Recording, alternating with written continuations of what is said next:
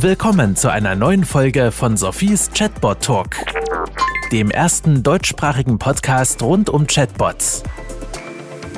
Hallo und herzlich willkommen zu einer neuen Folge meines Chatbot Talks, der erste und bislang immer noch einzige Podcast, in dem es nur um Chatbots geht, natürlich auch Voicebots und Conversational Systems, alles was das integriert. Ich möchte mich erstmal ganz herzlich bei unseren Podcast-Partnern bedanken. Das ist zum einen die UMB und bei der UMB habe ich mir gerade gestern nochmal die Vision durchgelesen und ich finde es mega interessant. Sie sagen einfach, hey, unsere Vision ist Creating Time. Wir liefern Technologie, wir liefern IT-Lösungen, die es unseren Kunden dann wiederum ermöglichen, mehr Zeit zu haben, mehr Zeit, um neue Ideen zu kreieren, die man dann wieder umsetzen kann. Also herzlichen Dank an UMB und ein weiteres Dankeschön geht an unseren Medienpartner CMM 360. Auch hier vielen, vielen Dank. Heute haben wir Sarah dabei. Sarah arbeitet bei der Zürich Versicherung. Ich gehe mal davon aus, auch bei der Zürich Versicherung geht es ab und zu mal um sensible Daten, aber da werden wir im Gespräch weiter drauf einkommen. Äh, Sarah ist schon sehr lange an den Chatbots der Zürich Versicherung dran, beziehungsweise beschäftigt sich, glaube ich, so seit der ersten Stunde mit den Chatbots bei Zürich. Von dem her freue ich mich, dass wir heute sehr unterschiedliche Einblicke gewinnen können in unterschiedliche Chatbot-Projekte. Und äh, ja, Sarah, danke für deine Zeit und wenn du magst, stell dich doch ganz kurz den Zuhörern vor und sag, was du eigentlich den ganzen Tag so bei Zürich machst. Vielleicht ganz kurz, äh, Zürich Versicherung, nicht Zürich Tourismus oder Kanton, sonstiges, sondern sie ist bei der Zürich Versicherung, aber in Zürich. Genau, und dann würde ich gerade äh, kleine Ergänzung eben Zürich Versicherung Business Unit Schweiz, also wirklich lokal auf dem Schweizer Markt. Danke, Sophie, also für die Einladung und die Möglichkeit. Ich bin Sarah Bertone, arbeite bei der Zürich Versicherung im Digital Business Team. Also ich bin auf der Business-Seite und beschäftige mich jetzt inzwischen seit äh, Ende 2017 mit Thema Chatbot und inzwischen haben wir seitdem schon vier Chatbots auf die Beine gestellt.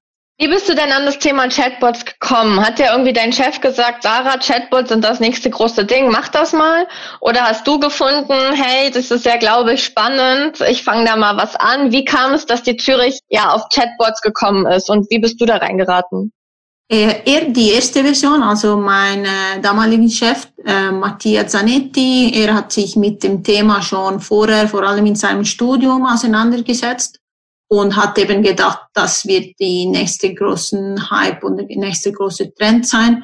Und äh, wir hatten vorher erstmal mit der Live-Chat angefangen und auf der Basis der Live-Chat haben wir gesagt, können wir vielleicht die Insights, die wir aus der Live-Chat generiert haben, eben für eine erste Version von dem Chatbot nutzen. Und wir hatten damals wirklich sehr wenig Ahnung. Die Gruppe hat uns geholfen, in einen Provider zu finden. Und äh, wir haben mit einem sehr, sehr kleinen MVP angefangen und ja, wir waren dann seitdem, seit, also auf die Beine und produktiv gestellt, Juni 2018.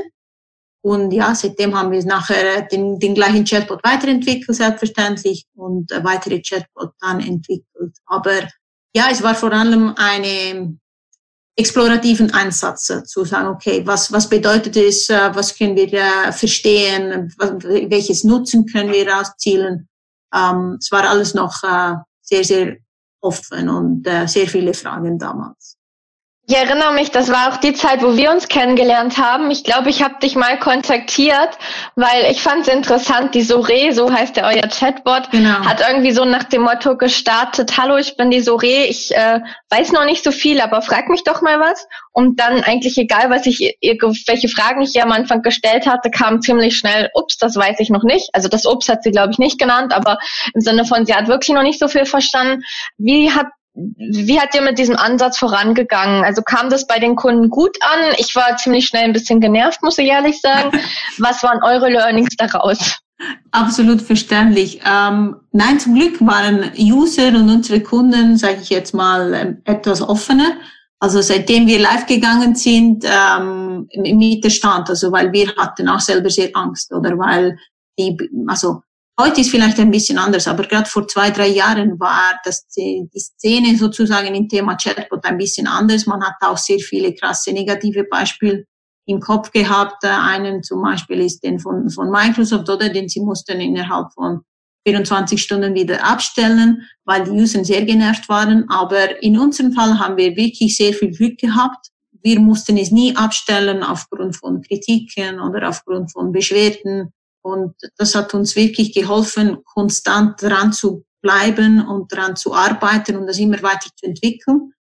Ich finde es auch, wir waren genug diszipliniert, je, wirklich jede Konversation durchzulesen und daraus abzuzielen, okay, was hat funktioniert, was hat nicht funktioniert und dann mit einem, mit einer Struktur das dann weiterzuentwickeln. Und ich glaube, man hat gesehen, okay, es wird immer besser und das somit war auch okay. Es ist nicht irgendetwas, was man dann auf die Seite stellt, Webseite stellt und erzählt, sondern vielleicht, dass man immer gesehen hat, es wird immer besser, dann haben auch mehr User Geduld damit.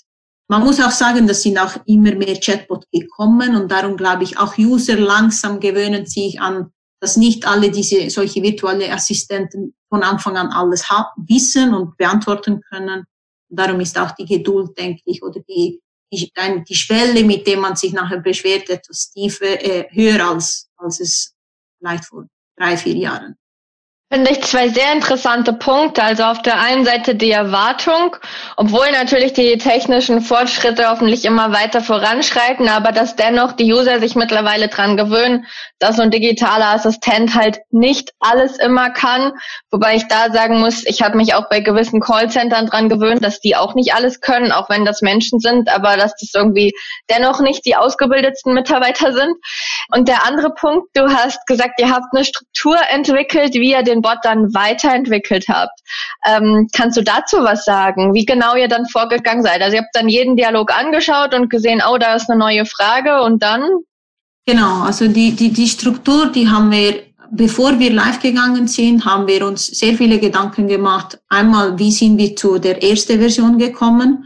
Und den Ansatz haben wir dann auch behalten und immer mehr verfeinert und verbessert. Also ab dem Moment, wo wir live gegangen sind, die, meine Arbeitskollegin Corinne und ich haben wir uns sehr viel Zeit investiert, in den Konversationen zu lesen und zu verstehen und zu schauen, okay, was müssen wir verbessern, was müssen wir nicht verbessern oder sogar komplett entfernen und wegnehmen, weil vielleicht war nicht einmal ein Thema für User auf der Webseite. Also sehr viel Zeit zum Lesen, Analysieren und daraus Maßnahmen ableiten im Sinne von, okay, brauchen wir einen neuen Flow, brauchen wir einen neuen Intent oder müssen wir, oder es fehlen Intents oder Details zu diesem Intent an einem spezifischen Thema. Und ich kann mich noch erinnern, wir sind wirklich zum Teil stundenlang oder ganze Tage zusammengesessen, um zu verstehen, wie könnte man am besten diese, den, den Design von dem Flow verbessern. Und ich finde, wo wir recht gut gewesen sind, ist, dass wir ab einem gewissen Punkt gesagt haben, wir können nicht ewig hier sitzen und analysieren, wir müssen wie einen schnellen Try-and-Error-Ansatz fahren. Und somit haben wir gesagt, okay, wir investieren eine gewisse Menge Zeit, wir denken, das ist das beste Arbeitshypothese, testen und dann äh, wieder feintunen oder verbessern.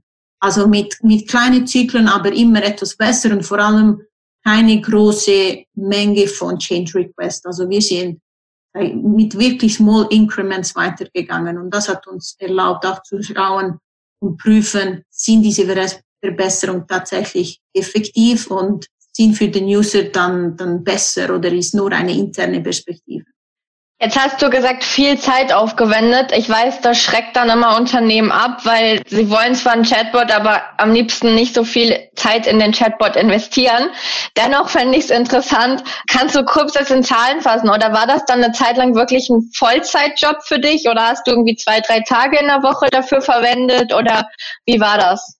Nein, leider kein Vollzeit und vielleicht eben leider mehr aus Interesse. Auf der, auf, gleichzeitig muss ich sagen, es war auch unser Glück, weil wenn du weißt, du bist nicht Vollzeit, musst du auch effizient dann damit umgehen. Also wenn ich versuchen kann zu quantifizieren, zusammen mit, mit, mit Corinne war es sicher äh, vor allem am Anfang einen Tag pro Woche pro Person, oder wo wir das Ganze wirklich angeschaut haben. Vielleicht hat es Woche gegeben, wo es mehr war und wir haben auch sehr viel mit dem Provider, sehr viele Calls gehabt mit ihnen, weil am Anfang mussten wir auch sehr viel über die Technologie verstehen, oder? Das heißt auch die Art und Weise, wie wir die Feedback äh, formuliert haben und dann geschickt, war nicht optimal. Also es gab sehr viel Raum für, für Verbesserung. Aber das ist für mich, also ich, ich sehe genau den Punkt den, und teile auch deine Meinung, oder? Das ist einer der größten und schwierigsten Punkte. Also wenn man mit Chatbot anfängt, man muss sich bewusst sein, dass eben die Zeit, die man am Anfang vor allem investieren soll, ist, ist da. Also es ist, man kann es nicht unterschätzen, aber es ist auch eine, also es lohnt sich komplett, weil man kann so viel über Kunden äh, verstehen und Neues lernen. Und die Art und Weise, wie Kunden mit Chatbot, also Maschinen kommunizieren, ist komplett anders als Menschen.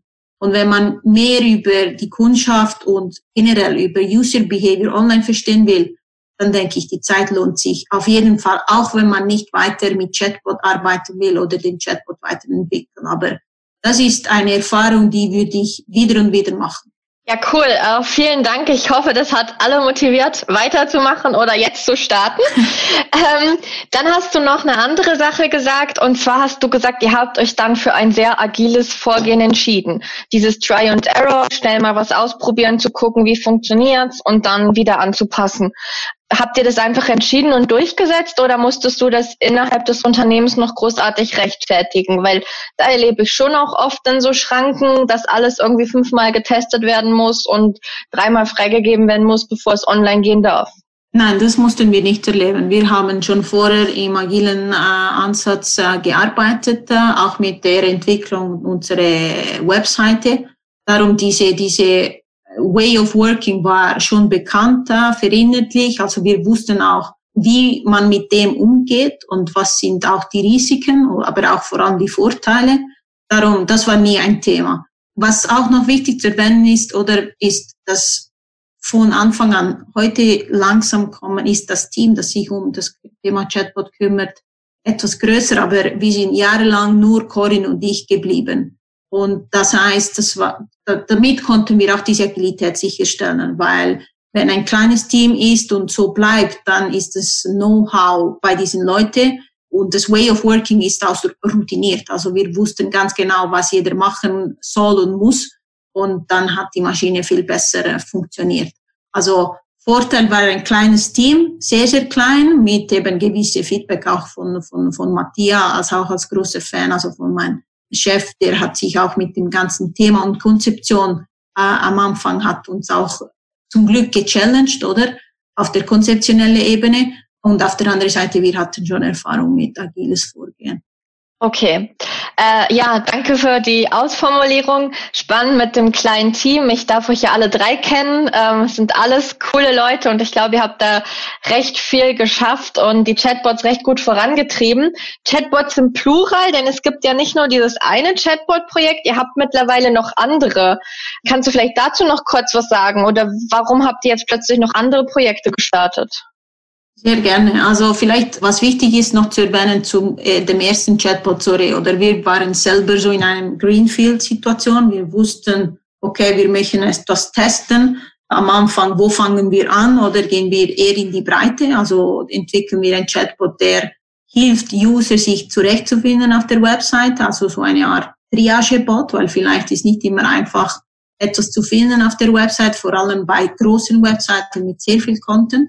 Und nach dieser Erfahrung, wo wir eben etwas mehr in die Breite hatten, haben wir uns überlegt, wie wäre es und was könnte passieren, wenn wir jetzt ein Use Case ähm, herausfinden, wo wir eher vertikal gehen oder einen, wo äh, einen spezifischen Use Case für einen spezifischen Need seitens User und Kunden. Und die Gelegenheit hat sich gerade letztes Jahr, Anfang letztes Jahr ergeben, als die Pandemie ausgebrochen hat. Und dann haben wir der ersten ein Corona-Chatbot. Du hast auch ein Artikel darüber geschrieben im, im, auf LinkedIn. Und das war gerade perfekt, oder? Weil es gab einen wirklich dringenden Need seitens äh, erstmal Zürich, weil wir bekamen sehr viele Anfragen zu, vor allem zur Reiseversicherung, äh, verschiedene Schadenfälle und so weiter. Und dann mussten wir diesen ähm, Mitarbeiter unterstützen. Und, aber der Case war sehr definiert, oder? Wir wussten, okay, das ist Teil von Thema Corona und das ist nicht Teil von Thema Corona. Und dann haben wir uns mit dem Sachbearbeiter vom äh, Schaden zu diesem Thema auseinandergesetzt, haben wir die Flows definiert. Es waren klein, aber sehr spezifisch. Und somit haben wir einen, äh, eben, ich nenne es jetzt vertikal nur, damit man mehr die Idee gibt, dass es, ähm, äh, wie kann man sie sich eigentlich vorstellen im Gegensatz zum anderen Bot. Dann haben wir den Corona-Chatbot entwickelt. Wir waren sehr, sehr schnell, also von Anfang, von der Anforderung bis dem wir live gegangen sind, inklusive Testing, äh, zweieinhalb Wochen. Und das konnten wir nur machen aufgrund der Erfahrung, die wir mit dem anderen hatten und aufgrund von dieser Struktur, die wir fast für zwei Jahre eigentlich konsolidiert haben. Und die zwei anderen Bots sind auch viel kleinere Bots im Sinne von, im Gegensatz zu, zu Zore, was Zore kann. Und es geht mehr in die Richtung von sogenannten Conversational Commerce. Ich weiß nicht, ob du nachher etwas mehr dazu sagen willst oder fragen. De facto geht es darum, dass man gewisse Produkte im Zusammenhang mit Hilfe vom virtuellen Assistent abschließen kann. Und äh, das konnten wir auch recht schnell umsetzen. Ähm, von der Struktur sind sehr ähnlich zum Corona-Bot. Also der Chatbot stellt Fragen am User und es ist nicht wie bei Zore, wo User stellen Fragen am Chatbot. Und das finde ich auch sehr wichtig zu, zu erwähnen und auch zu trennen, weil ich denke auch in dem Design von der Conversational Flow macht es einen sehr großen Unterschied. Absolut. Ich finde das toll, dass du mal darauf eingehst. Es gibt, glaube ich, zum einen kann man so ein bisschen unterscheiden. Es gibt manchmal Chatbots, die werden eigentlich nur genutzt, wenn ein Problem herrscht. Also wenn der Nutzer sich bei der Versicherung melden will, weil er ja eine Frage hat oder vielleicht will er auch einfach seine Adresse ändern. Und dann gibt's die Sachen, wo, und das wäre das Conversational-Thema, glaube ich, wo die Versicherung eigentlich aktiv dem Kunden etwas, ja, ich nenne es jetzt mal verkaufen möchte, anbieten möchte, ihn beraten mit der Hoffnung, dann einen Kaufabschluss zu treffen. Und das ist natürlich im Gesprächsfeld, sind das ja auch zwei unterschiedliche Gespräche. Das eine ist der Kundenservice, der eigentlich hofft, dass das Telefon nicht klingelt. Und das andere ist der Sales-Mitarbeiter, der so viele Calls wie möglich machen soll die er dann auch abschließt. Und äh, ja, vielleicht kannst du noch kurz sagen, was genau eure ähm, Conversational Bots können sollen oder was das Ziel ist. Also das Ziel ist, dass ähm, das, das wird auch immer mehr thematisiert, oder? Man soll da sein, wo User sich bewegen und, und, und ihre Need äußern oder versuchen, diese zu erfüllen. Und wir glauben, dass durch unterschiedliche Interface oder Möglichkeiten, unter anderem eben die, die Chatbot-Interface ermöglicht Services sowie Produkte nicht nur in einem Kontext von einer Website abzubilden und dann im Angebot zu, zu, an, zu geben, sondern auch außerhalb des traditionellen äh, Websites, sei es jetzt in, äh, auf Social Media oder auf gewisse Werbungen oder bei gewisse Partner. Und Insofern, die Chatbot gibt uns die Möglichkeit, auch ähm, diese Services besser und einfacher auch zu skalieren. Aufgrund auch von dieser Flexibilität, die man hat in der Anpassung von der Interface. Oder wir sind uns gewöhnt, dass es gibt eben, ähm, ich nenne sie jetzt Sales Funnel, die haben eine gewisse Struktur und funktionieren auch ganz gut auf die Webseiten. Wenn man aber eine jetzt mal höhere Flexibilität haben will oder Einsatz, eine höhere Einsatzbereich und neue Sachen testen will, denke ich, Chatbot können ähm, helfen. Und hier ist wichtig zu verstehen, die sind kein Ersatz, es sind Ergänzungen. Also wir sehen wirklich diese Möglichkeit, diese Interface von Chatbot als eine Verlängerung von existierende Bot-and-Buy-Prozesse, Serviceangebote und, und, und. Also mehr um sich aus stretchen, wenn man es so sagen kann, anstatt das äh, alte Sachen mit neuen zu ersetzen. Okay, sehr interessant. Äh, ja, vielen Dank. Jetzt noch eine Frage dazu. Was war so das größte Learning bei dieser Art von Chatbot, die ihr hattet? Also meinst du die letzten jetzt mit, dem, mit den Vertikalen oder mit? Genau, genau. Also die Vertikalen, ähm, die funktionieren, also positives Learning war die, die funktionieren im Sinne von, von was der User sucht und erwartet viel, viel besser. Und unsere, die, unsere Erklärung dazu ist, dass da der Use Case so spezifisch ist, können auch User sich viel besser finden, oder? Und darum können auch eventuell konkretere Fragen stellen, aber auch konkretere Antworten geben, falls der User Ihnen eine Frage stellt, äh, ein Chatbot Ihnen eine Frage stellt. Das als positives Learning. Auf der, hm, wie kann ich sagen, wenn man überhaupt negativ hm, etwas definieren kann, ist, man muss nachher gut schauen, eben es sind, dass man nicht in einem Silo-Effekt landet, oder? Weil man kann nicht x vertikale Chatbot haben, die unabhängig voneinander funktionieren. Also am Anfang schon, wenn man es testen will, muss man aber auch ein, zwei, drei Schritte in die Zukunft denken und sagen, okay, wie funktionieren dann diese, diese Chatbot zusammen? Bleibt, lässt man sie isoliert? Will man sie nachher zusammenbringen? Bringen wir alles in, dann unter einem Hut? Das könnte sein, ähm, Toré oder etwas anderes. Und das, denke ich, könnte dann eine andere Art von Diskussionen auslösen. Und das, da ist etwas, wo wir am Anfang uns weniger Gedanken gemacht haben, aber wo wir jetzt sehen, okay, vielleicht jetzt ist, sind wir soweit, genau vier Chatbots zu handeln, ist eben nicht so trivial, oder? Das heißt, man, wie, wie bringen wir das zusammen? Wie lässt sich das Ganze zusammenspielen? Äh, ja, ich glaube, da solltest du dir mal die Podcast-Folge mit der Achse anhören, dem Harald Felger. Die haben das ähnliche, Pro ja, was heißt Problem? Die nehmen das eigentlich sich zu nutzen und haben ähm, das Prinzip der Master- und Expert-Bots. Mhm. Ich spreche es nur ganz kurz an. Die Zuhörer können es dann ja gerne noch selber nachhören. Ähm, da geht es darum, der Masterbot ist die ADA, also das wäre bei euch die SORE und die ist dann einfach mit den verschiedenen Ex Expert-Bots jeweils verbunden. Das heißt, die fragt sozusagen die spezifischen Themen dann bei einem Expert-Bot an.